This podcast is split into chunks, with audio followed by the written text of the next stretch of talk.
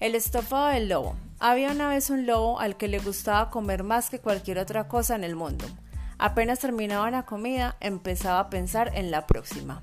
Un día el lobo le dio antojo de estofado de pollo. Pasó el día en el bosque buscando un pollo apetitoso y finalmente vio una gallina.